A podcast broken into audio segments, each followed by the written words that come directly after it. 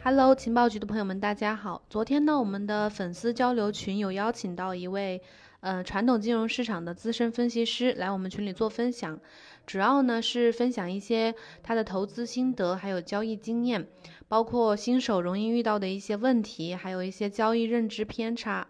然后呢，为了让更多的人看到这个比较干货的这个内容，我们决定把他的内容呢整理出来给大家看。以下就是他分享的全部内容。各位群友，大家晚上好，我是杨明，是大家的群友哈，给大家分享一下我的实盘交易经验。好，谢谢大家。以上呢是我本人的一些经历，做过现货的分析师，文交所的控盘主力，还有外汇的培训讲师，还有操盘手等等。呃，以前的这些呢，都代表过去，代表一个经历，不代表我多么多么成功。因为这个行业不到最后一刻谈不上成功，比如说，呃，巴菲特、索罗斯现在做的还是比较好，几乎到了最后的时刻。像付小军了，呃，还有一些刘翔了，徐翔哈，还有刘强都已经倒下了。所以呢，这个不到最后一刻，你不知道自己有多么成功。我们这个群呢，也是特别好的。各位好友也非常的热情，而且几个主播呢也辛辛苦苦为大家码字，为大家呃写文章，为大家呃播这个音频，所以呢，我觉得这个环境呢特别好，特别融洽。我也希望呢给大家带来一些经验。可能在这个群里，小白或者新手呢，嗯，特别多。可能有些知识理念呢，基础知识大家掌握的也不是说特别透，所以呢，先从新手方面，呃，给大家做一个切入。新人的认知呢，有很多的偏差，会提出一些比较怪的、比较搞笑的一些问题，但是呢，这些问题呢，又都在情理之中，所以呢，我也是从这个过程走过来，发现呢，走的过程越远，和这些新人的偏差呢就越大。所以呢，先把这部分内容给大家讲一讲。做股票虽然没有爆仓，但是也有巨亏的可能性，尤其是账户大幅度缩水。股民大部分都是被套的，尤其是浮盈过后的一个被套。我下面就给大家说说他们被套的一个思维模式。比如说，第一个锁仓交易，锁仓交易就是说在同一个盘面上同时下一个多单和一个空单。在上涨的行情中，多单会赚钱，空单会亏钱；在下跌的行情中，空单会赚钱，多单会亏钱。但是，一直都是一个亏一个赚的状态。有的人可能会想了，上涨的时候我把多单平了，在下跌的时候我把空单平了。但是，往往呢，在震荡的行情中，行情上下来回少的时候，你有很多次可以这样交易的机会。但是，一旦行情走出一个大单边，你的盈利单呢没有盈利多少，亏损单呢会亏损的很多。第二个问题就是不止损扛单，扛单呢是每一个新手都要面对的一个问题，尤其是价格出现了一些变化，你的订单出现了亏损，那么这这时候呢就有一些扛单的心理，想等一等这个行情呢会会会回来，但是呢百分之。八九十的时候啊，百分之八九十的时候，这个你能等回来。有极端的行情，方向一直反，一直在错，你这单呢会越亏越多，越亏越大。如果加杠杆的话，就会爆仓。再有一个就是报复性下单，大部分时候每个交易者都是理性、冷静和认真的，但是一旦出现了巨幅的亏损，你的心理呢就会出现一个失衡。对于这个市场就会产生一种非常愤恨、愤怒的一个状态，就会产生报复性下单的行为，不断的加码，不断的错上加错，已经彻底的失去理智。这样的人呢，我见到了很多，嗯，这个行为呢是非常非常不值得提倡的。尤其是你的账户亏损了百分之七八十，剩的钱不是说特别多的时候。觉得大势已去的时候，就会出现这种报复性的行为。这种行为呢是不客观、不理性的。还有就是事件行情双向挂单，比如说做外汇的时候，公布一些重要的经济数据，或者来年比特币减半这些重要的事件，你在上面做一个多，下边挂一个空，你相信肯定出一个方向。但是有的时候这行情呢，不是说你按照你想象那样，可能百分之七八十的概率你赚到的钱，但是有百分之二三十的时候你是亏损的。比如说这行情向上晃一下，向下晃一下，呃，导致呢你这个上面的多单和下面的空单都已经成交了，导致双亏的一个局面。所以呢，这个事件进行一个双向挂单也是不值得提倡、不值得提倡的行为。很多人在交易的过程中会失去理智、失去理性，和这个市场杠上了，而且自言自语的说就不信你不回来。但是百分之呃极小的概率，这行情呢就真不回来了。一旦不回来，你就会损失惨重。如果你等回来了，你会得到一个坏的习惯，你以为扛单能把这个单子给扛回来，但事实上你早晚会出现一个大的亏损，以亏损结束告终。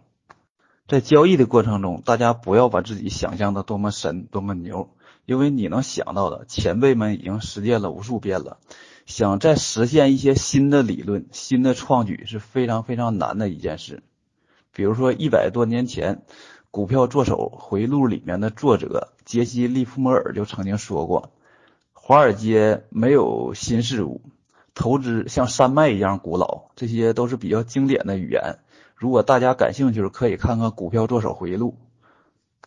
拿股票交易来说吧，比如说股民在交易的过程中产生了盈利，这个盈利呢，可能不不是太多，也不是说太少。假定一个数字吧，假定这个股民呢已经盈利了二十万，他的目标呢可能是盈利五十万，没达到他的目标，他就在等着。但是这个二十万呢？这时间并不是说太持久，过了一段时间呢，就变成十八万了，他就会产生一个心理：我刚才盈利了二十万，我都没出，那么我盈利十八万，我这少赢两万，我肯定不会出的。过段时间呢，这个行情呢又变了，又下跌了，这个十八万变成了十六万，他就会想说：如果说十八万我都没出，十六万我能出吗？不能出。这个过程中呢，他会有一个后悔的心理。比如说，我再赢多赢十八万，我就不等二十万了，我就立刻出了。但是呢，这行情呢有可能不配合他，有可能这个盈利呢再到十八万的时候，他又不想出了。这样心理上呢就有一个来回反复。如果这个行情呢继续下跌，比如说到了六万、五万、四万、三万，他就想：原来我赢二十万我都没出，现在赢三万我能出吗？到最后盈利变成了负数，他心里就会在想：这行情我盈利的时候都没出，亏损了我能出吗？结果呢就越套越深，越套越深。如果在第一时间进行了一个亏认亏止损，那么他的损失呢是非常轻微的。这个过程中反映了股民的心理，同时我们操作数字货币的时候也会出现同一个状况。交易的大部分时候都是心理问题。如果这个心理问题没想好、没解决掉，那么你在交易的时候，心里总是被这个行情来进行一个牵绊，就会对你的交易行为模式产生巨大的影响。这个问题需要怎么处理呢？在你交易的过程中，可能盈利幅度会大。如果说你平仓了，这行情有可能继续向着盈利的方向前行。如果你不平仓，有可能这一单呢造成了一定的亏损，或者是平本等等，出现这样的状况，这种情况需要怎么处理？我的个人建议是进行一个分仓的操作。假定在交易的过程中出现了一个盈利，你这个盈利的幅度呢相对比较大，然后你可以先平一半的仓位。不一定非得固定百分之五十哈，你可以平百分之三十、百分之四十，多少都可以，根据你自己的交易策略来。如果行情呢继续往盈利的方向走，那么你可以用另一半的仓位来追击利润。如果行情呢进行一个下跌或者是回吐，你剩剩下的一半仓位呢，呃，你可以平本出场，这样的话你可以有一半的仓位是赚钱的。下面给大家讲第二部分。交易认知的偏差，拿巴菲特的收益来说吧，他每年的收益大概在百分之二三十，不是说特别特别高，有的高一些的年份呢百分之四十。第一点，交易能一夜暴富。嗯，这个一夜暴富呢有这种神话，但是几率呢特别特别低。交易盈利的多少和你的仓位比例和承担的风险有着相关性，很大的一个正相关性。你能承担的风险越大，你获得暴利的可能性就越大。但是这种交易不提倡。股神的收益是这样。所以说，大家要想想自己能得到多少的收益，想想自己的目标，千万不要不切实际，不切实际容易给自己泼上一盆冷水。交易首先要看你手里的本金是多少。假定你用一万块钱来交易，你指望它进行一个多少倍的翻仓、买房、买车等等，这个是实现不了的。你能承担一万的亏损，你才可能获得一万的收益。这个收益并不会太离谱。这时候呢，可能会有朋友说了：“嗯，我用两千块钱，我做到了一万几或者几万块钱。”这种情况呢，可以是一个小概率事件。像股神的话，都是多少亿、多少亿的操作，才能实现这种稳定性。但如果说你这个小钱呢，你在交易心理上，你可以不当回事儿。你可以不在乎它，但是如果说资金偏大，超出你你心理承受的范围，就会对你的交易呢产生很大的一个影响。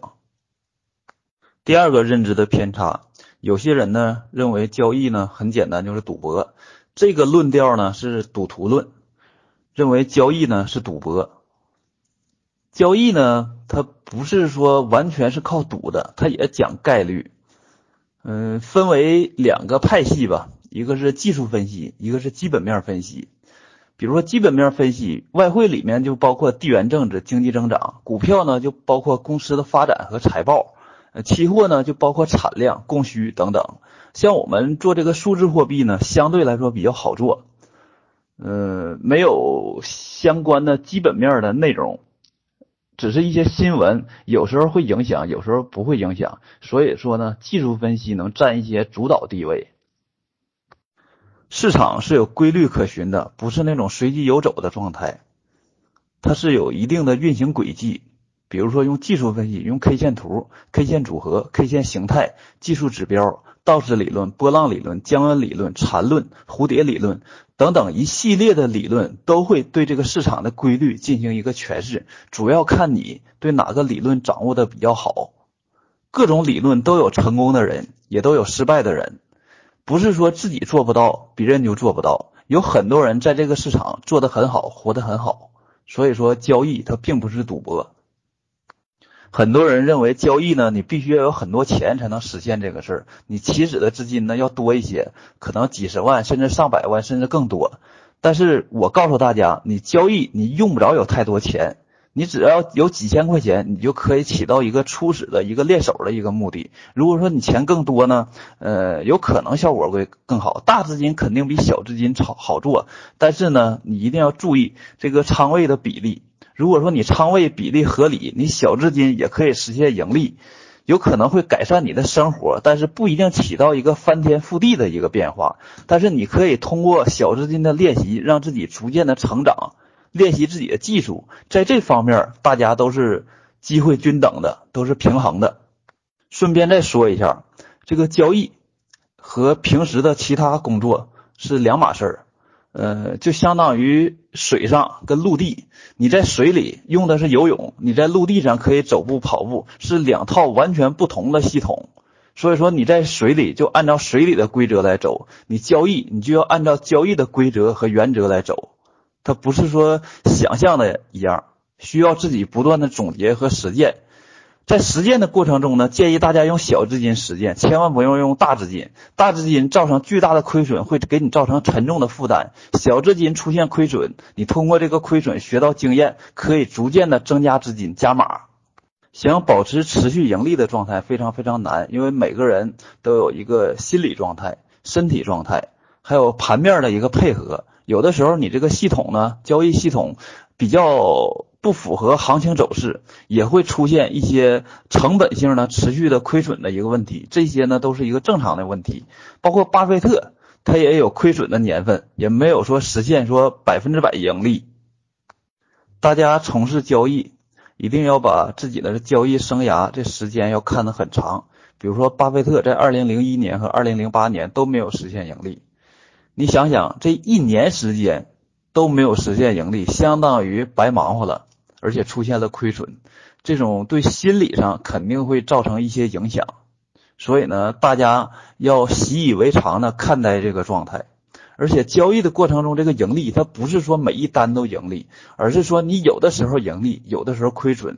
你在盈利的时候你要多赢，亏损的时候一定要控制住这个亏损，这个才是交易的一个正道，而不要盲目的陷入呃迷局，认为始终能保持一个盈利的状态，主要是一个概率的问题。再说一下，巴菲特本人是非常非常神的，他呢不可复制。他也赶上了一个特殊的一个时间节点，美国经济向上发展的一个时期。他用的资金呢是保险的资金，没有成本，所以呢这个事儿呢复制不了。有些人呢阴谋论认为这个市场呢是可以被操控的，我跟大家说一下，这个市场呢是操控不了的，因为数字货币，尤其是比特币，这个盘子的体量呢是非常非常大的。没有大的机构，它能控制得了。是有一些大的机构非常有钱，但是呢，也有更有钱的，比如说高盛啊、美银美林呐、野村证券啊、德意志啊、巴克莱呀等等，他们都有钱。他们在这个市场呢，可能会起到一个制衡的作用，但是不一定有一家独大能真正的控制这个行情。大的机构呢，或者大的一些财阀呢，它可以影响一段时间的行情走势。可以控的时间非常短，不可能一直控制行情。真正的市场呢，是由供需因素决定的，买的人多了它就上去，卖的人多了它就下来。下面呢是干货总结的环节，呃，内容呢比较多，有可能今天讲不完，但是呢大家也不要担心，如果大家觉得不错的话，呃，可以分批次给大家讲完哈。刚才给大家说了大资金和小资金的问题。再和大家说一下这个大资金和小资金的一个盈利率的问题。比如说你几千块钱进行操作，它的亏损你可以不在乎，所以说呢，你这盈利呢可以实现翻仓或者翻几倍都非常非常容易。但如果说你这资金体量放大呢，你就不敢那样操作了。比如说你拿一百万来进行交易。亏损了，有可能一下全亏；赚了，有可能翻了几百万。但如果说你运气不好，这一下呢，一百万亏没了，不是说任何人的心理都能承受得了这种亏损的。所以呢，大资金和小资金在操作上，它的盈利率呢是完全不一样的。大家不要想拿这个盈利率来说事儿。比如说我我用两千块钱挣了好几万块钱，但是如果说你操纵二百万，你能挣到好几千万吗？这个是实现不了的。每个人的资金实力不一样。每个人每个人的心理素质也不一样，所以他交易的水平和风格等等都会展现出很大的差异。交易的过程呢，就是顶着压力前行的过程。如果说你有一百万，你用一两千来进行操作，不存在压力的问题。压力呢，肯定有一个界限和一个阀值。比如说你一百万的资金。你用十万来进行交易，你心理上可能就没有那么太大的压力了。如果说你满兜就五千块钱，那么这五千块钱就相当于你的生活费，相相当于你的全部，这样你心理上的压力呢会非常大，就会造成一定的困扰，有可能会束手束脚，害怕亏损。有的时候越害怕亏损呢，就越容易亏损。所以建议大家在交易的前期，千万不要顶着太大的压力。呃，一定要适可而止。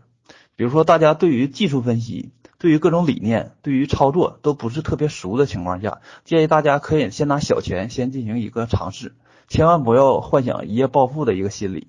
呃，交易呢不是大家想象那么容易，也不是那么简单，所以呢，大家也不用说赌身家性命。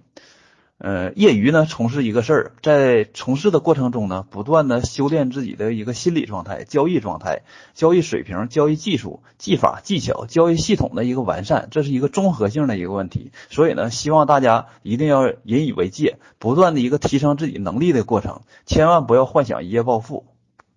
大家想交易，就一定要学习学习一些基础知识，比如说 K 线、K 线组合、技术指标、压力支撑。嗯，各种西方技术形态、波浪理论、道氏理论可以了解一些等等哈，因为它的知识呢相对来说比较多，但也不是说特别多。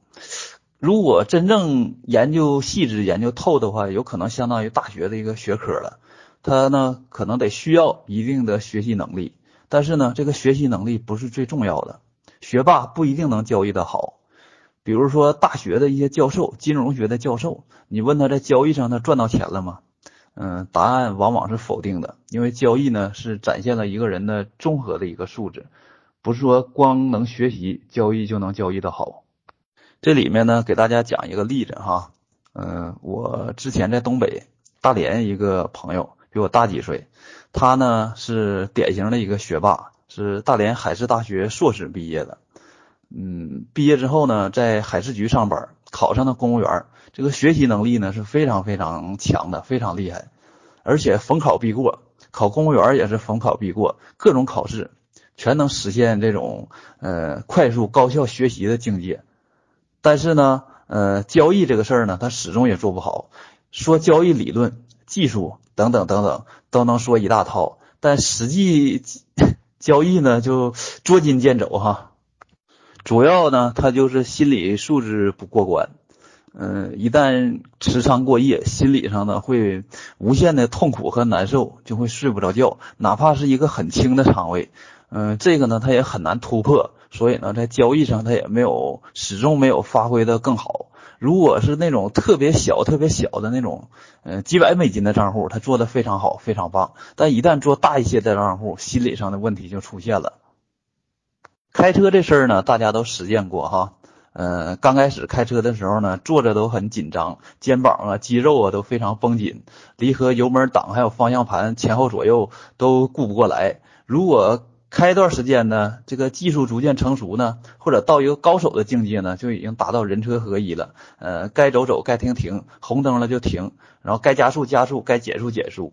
呃，交易做盘呢，也需要这样做到一个呃人盘合一，心念合一。就像开车的人车合一一样，呃，做盘呢，就是该止盈止盈，该止损止损，呃，该加仓减仓，该加仓加仓，该减仓减仓，呃，仓位控制呢，始终是在呃自己内心一个合理的一个范围之内。出现了一些浮亏呢，或者是一些呃止损单呢，也是很正常的，要用正常的心态来面对。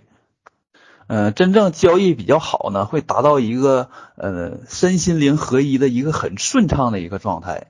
比如说，这某一段时间出现了一些连续的一些盈利或者状态特别好的时候，就是说有的时候呢，呃，会伴随着一些盘感哈，可能是这单需要止损，没等没等真正出现多大亏损呢，提前呢就已经跑出来了，呃，真正出现盈利呢，有可能会看得更准、更精准一些，呃，真正的实现了这种人盘合一这种状态呢，大家未来也可能会达到哈。呃，也不是说遥不可及的。这一条呢，说这个交易者的内心，内心比较纯善呢，容易形成高手。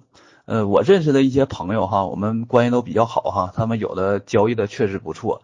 呃，人呢也都是非常好、非常善良的人，嗯，不是那种说非常邪恶哈。呃，他们呢也是真正的做到了知行合一，能够实现长期持续的一个稳定盈利。嗯，我后来呢总结哈，发现这些人呢，呃，一个根本性的特点哈，不是说纯善哈，不是善良，真正的一个特点呢，就是特别特别的务实和靠谱。你跟他说一个什么事儿，呃，他他的反馈呢会非常非常的接地气儿，嗯，就是说非常非常的客观，而没有一些虚夸的成分。这些呢都是高手的一个普遍的特点。但是他们的做单方法呢都不太一样哈，有的人呢专注于做长线，能够持续的拿单；有的人呢对于短线的波动呢比较敏感，嗯，盘感呢会好一些。有的人呢做一些的短波段，呃，做的都是非常不错。但是他们的性格中呢都有很多靠谱的成分。交易者的身心是非常非常重要的一个要素。嗯，如果说你身体非常非常健康，你的精力特别特别充沛，你交易的过程中呢会非常非常的顺畅。如果你身体呢出现了一些症状，出现了问题，也会对你的交易呢产生一个很大的影响。嗯，我发现很多交易好的一些操盘手呢，他都有一些比较好的一个锻炼身体的一个爱好。嗯，比如说有的呢是打太极，有的呢是健身房，有的呢跑马拉松。等等等等，都会根据自己的爱好呢量力而行。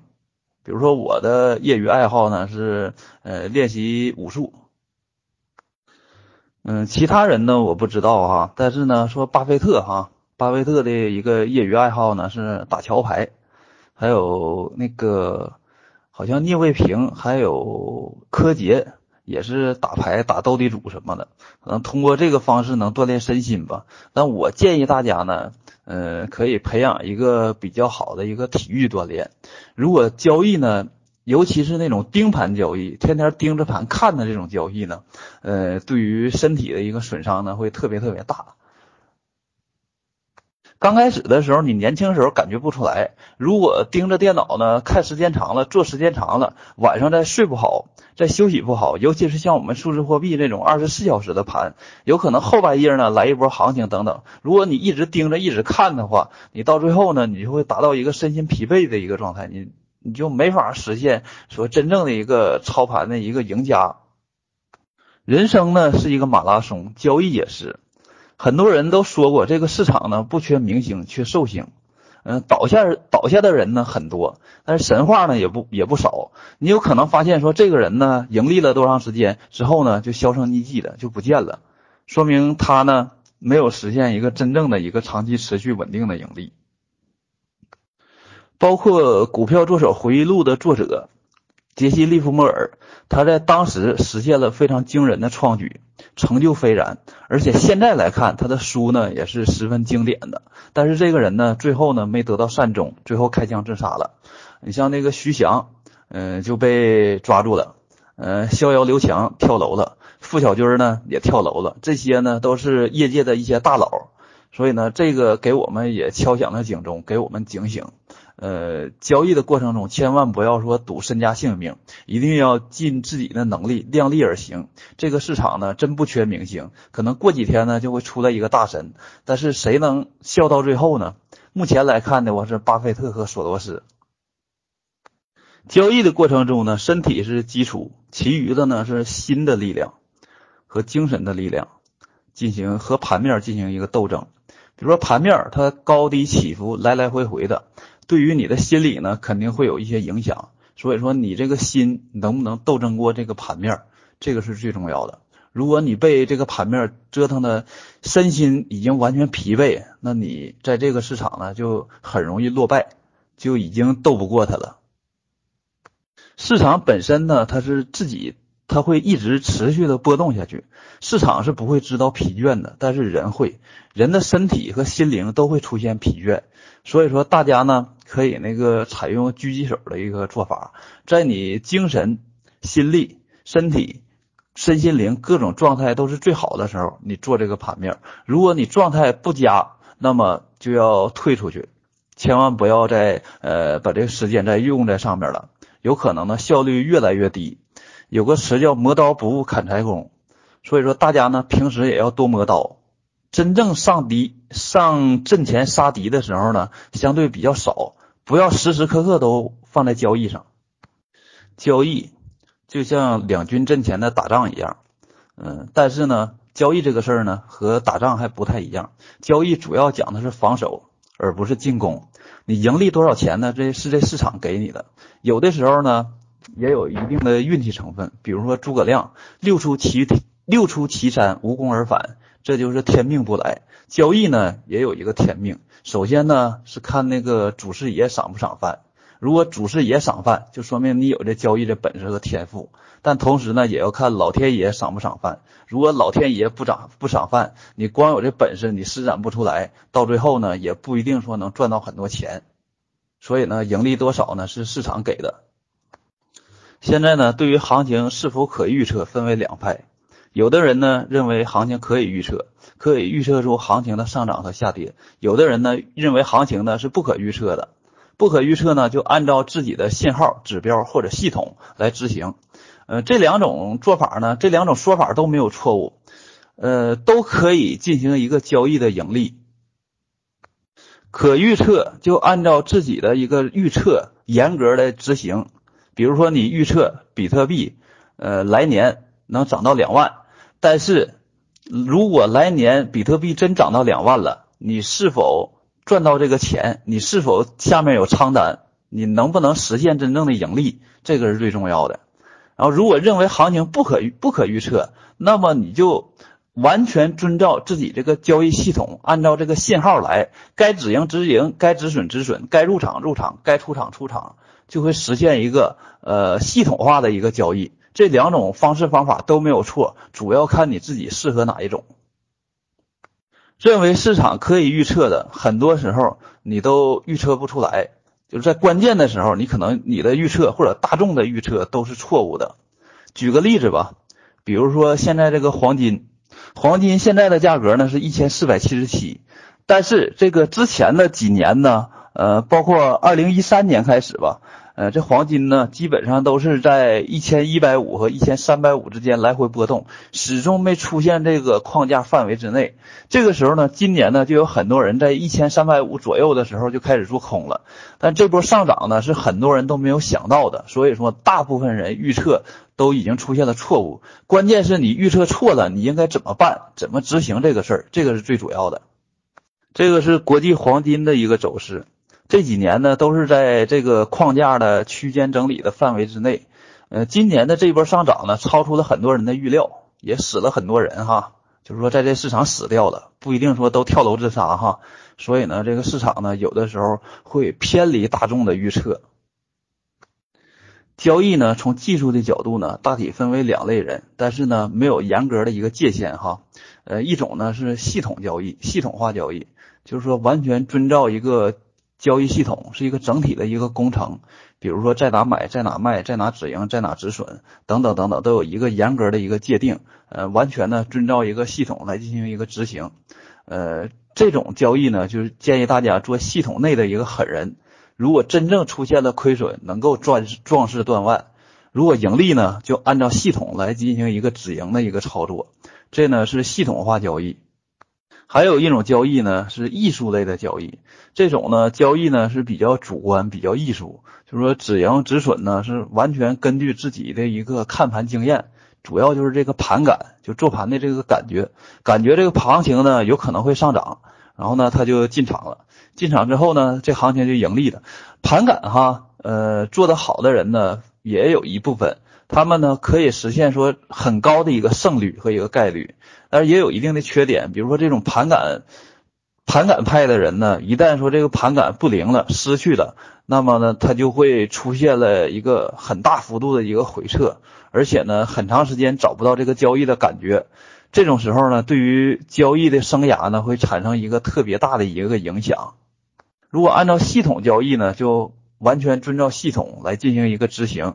如果盘感类的交易呢，一定要呵护好自己的盘感，一定要保持下去，因为这个盘感呢来之不易，状态呢，呃，保持住是非常好的一个事儿。如果一旦赶上状态不好，立刻要停手，该放松放松，呃，该关盘关盘，该出去旅游旅游，该干嘛干嘛，呃，把交易这个事儿呢忘掉一边儿。如果一旦出现大幅度的亏损，那么你这盘感呢，想捡起来很困难，很费力。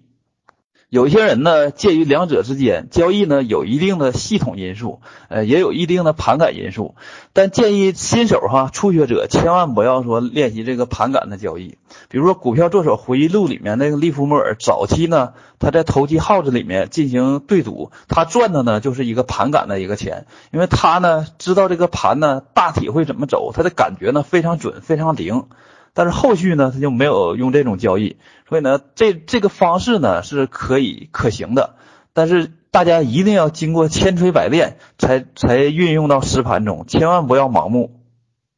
因为今天给大家准备的内容非常多，后面呢还有一个交易系统，但是呢，今天由于时间关系，今天给大家讲不上了。呃，如果大家感兴趣哈，可以那个换个时间单独再开一节，专门给大家再讲交易系统的事儿。好了，以上就是我们的轮值分享嘉宾分享的全部内容，相信大家听完之后呢，能学到不少东西。嗯，但是这些呢，仅代表个人的观点，就是呃，不构成完全的投资建议，大家还是要理性的参考。然后呢，如果大家还想要进群的话，可以加我们的主播微信幺七八零幺五七五八七四。以后呢，群里还会不定期的举行一些精华的分享。好了，下期再见。